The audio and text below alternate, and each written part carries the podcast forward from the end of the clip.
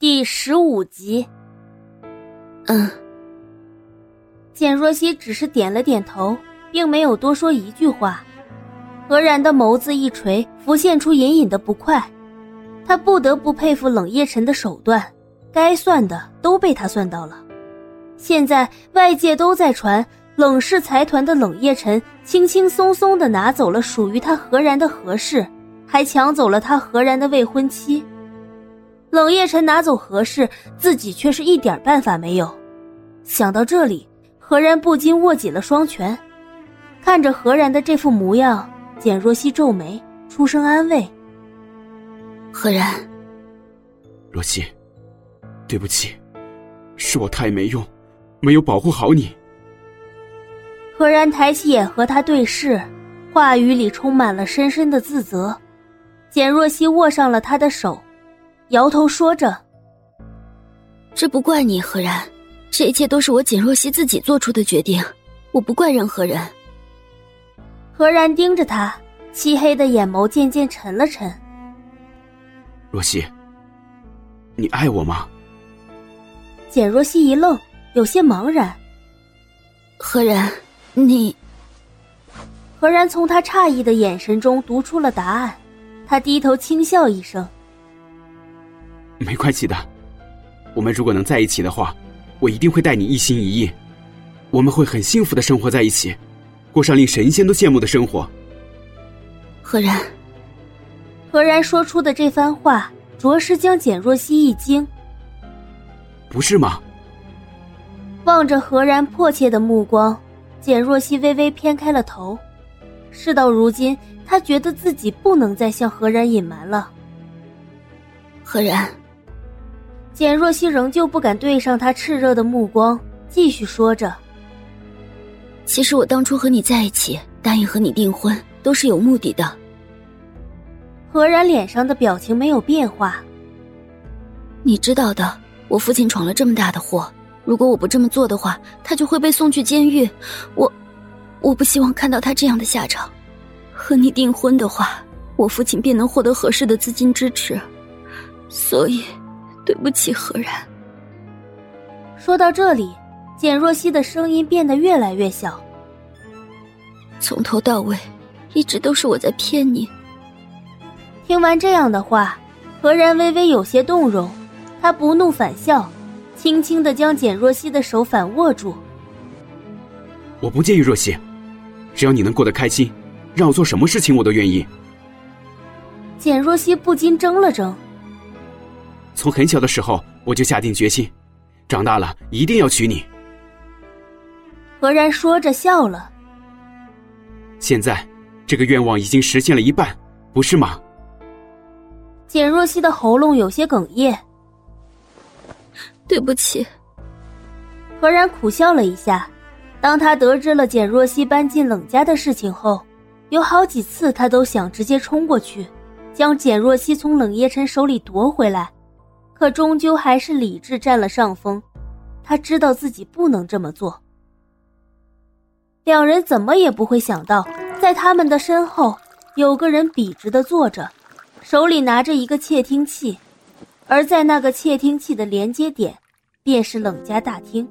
握着酒杯的手紧了紧，冷夜晨微微仰起头，将杯中剩下的红酒一饮而尽，听着耳麦里传来的一切。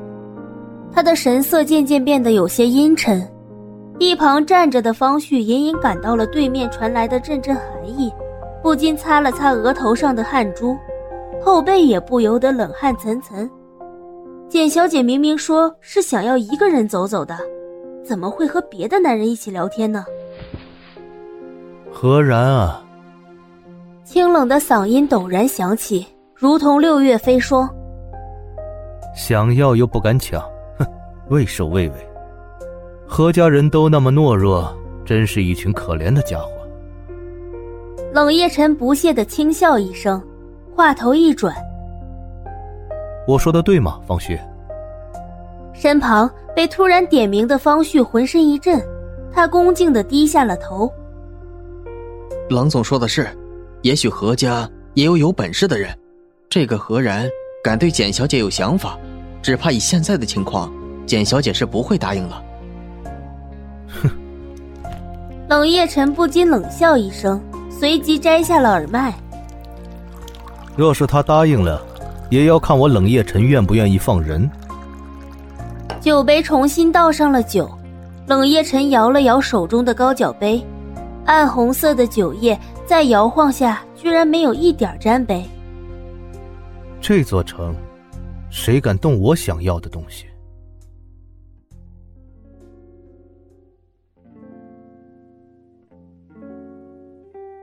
咖啡厅内，对这一切都浑然不觉的两个人仍在交谈着。咖啡端了上来，何然轻轻搅拌着杯中的液体，缓缓开口：“若曦，其实你想要从冷家回来，也不是没有办法。”听到他说的话，简若曦不由得抬头。现在是法治社会，冷家有权有势，但我何家也不是吃素的。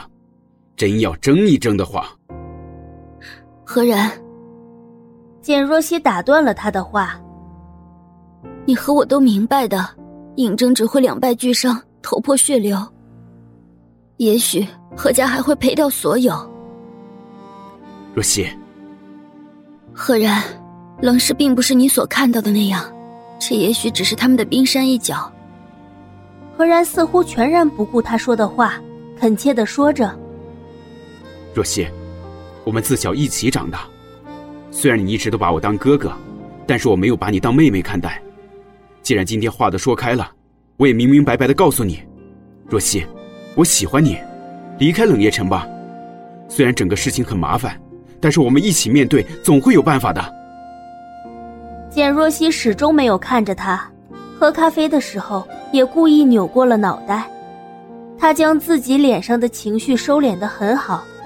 只要是他不想说的事情，除了冷夜晨以外，谁也看不透。当然，那是以前的冷夜晨。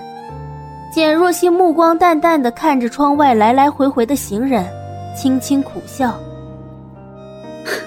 赫然，你看，这世界上这么多人，有多少生离死别、身不由己？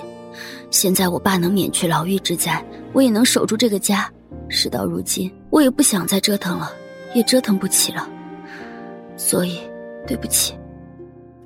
简若曦的一番话让何然的心又酸又痛，他心疼他的不易，又怨恨自己没有保护好他，想拥他入怀却没有合适的立场，想带他走却没有十足的把握能处理好这些麻烦。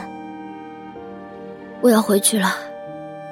简若曦看了眼手表，如果他耽搁的太久。